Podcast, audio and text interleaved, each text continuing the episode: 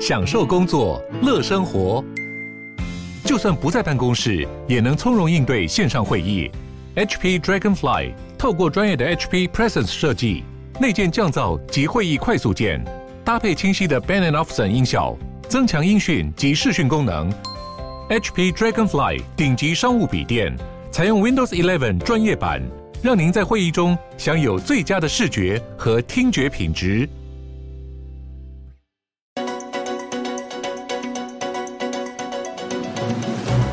欢迎来到远见国际周报。全球正在发生哪些大事，又将带来哪些冲击呢？远见 On Air 每周精选三则关键议题，解析背后脉络与影响，和你一起接轨国际。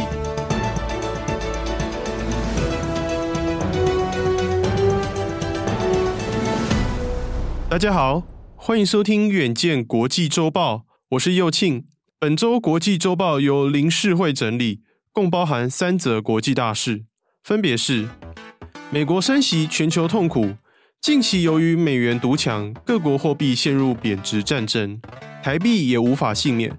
哪个国家最令人担忧呢？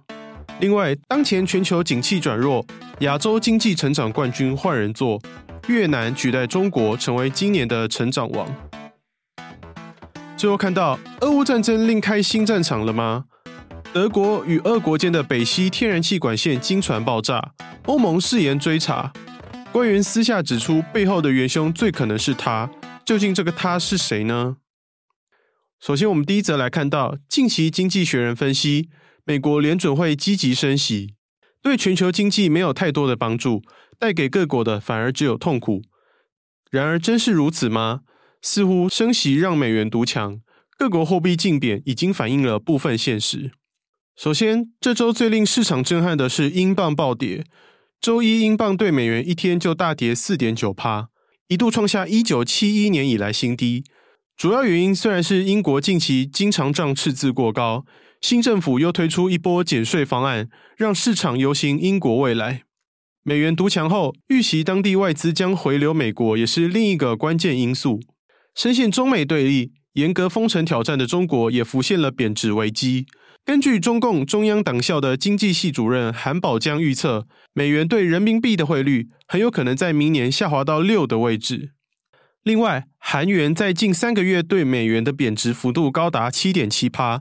由于韩国曾连续在一九九七年与二零零八年两次金融风暴受创严重，这个现象已经引发当地民众高度关注。韩国财长邱庆浩在九月二十五号为此发言强调。韩国现在的外汇存底已经比前几波来得多，相对安全，但他仍将采取多项措施来稳定外汇，例如央行和当地养老基金做货币互换等。而台币今年以来对美元已贬值十三趴。美国媒体 CNBC 近期采访瑞银集团分析师陈德能指出，最近台币贬值速度已经是东北亚各国第一，虽然不至于过三十二元关卡，预期将持续弱势。如此看来，这场货币贬值战，各国都正在上演，真的会引发另一场金融风暴吗？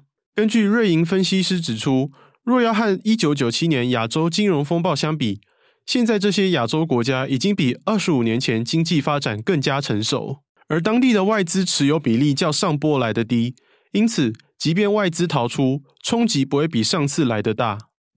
不过，像是英国，因为早在脱欧后，已经让该国经济发展长期带来负面影响，强美元来袭又是雪上加霜，确实让不少专家担忧。新加坡银行日前的报告分析指出，英国恐怕陷入新兴国家常有的披索式风险，将面临高通膨、高息率、汇率贬值与经济收缩等四重冲击，引发严重金融风险的几率提高。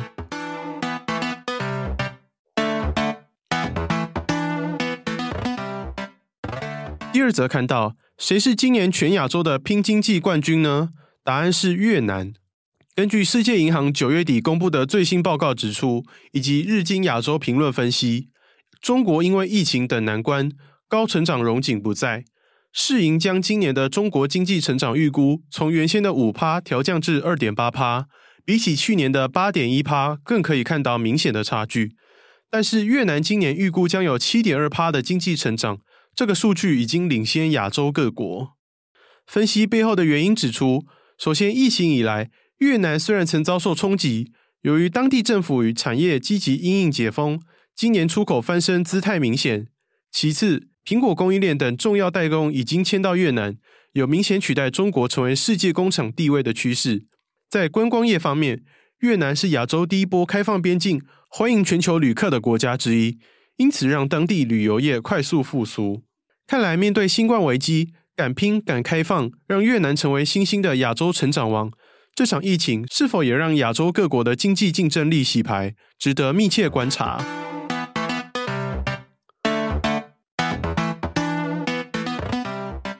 最后看到，当世人把目光焦点放在乌克兰的战事上时，谁知道战火似乎扩及到欧洲其他地方。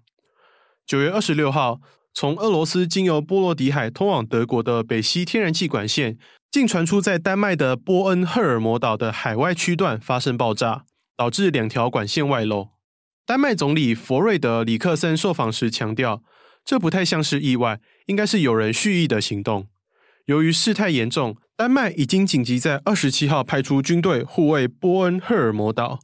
此外，欧盟、波兰、瑞典与当初建设管线的德国政府都表示极度关切，并誓言追查到底。为何如此严重呢？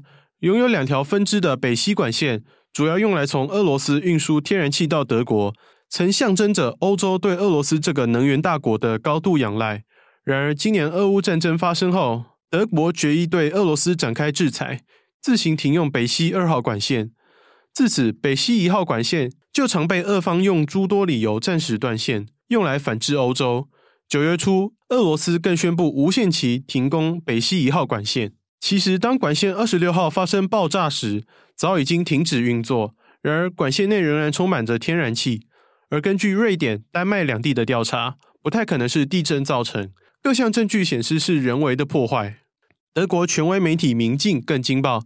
德国政府好几周前就接获美国中央情报局的线报，指出有人会在近期攻击管线，让这起事件阴谋论四起。华盛顿邮报访问许多欧盟官员，多数人私底下认为就是来自普丁的报复。那这下该怎么办呢？虽然俄罗斯政府目前否认指控，但已经让欧洲情势更加紧张。如此看来，俄乌战争的后续影响一波比一波大，全球都难以置身事外。以上就是我们这周的国际周报，敬请大家每周锁定远见 On Air，帮我们刷五星评价、订阅、留言、分享，让更多人知道。我们在这里陪你轻松聊国际财经大小事，我们下周见。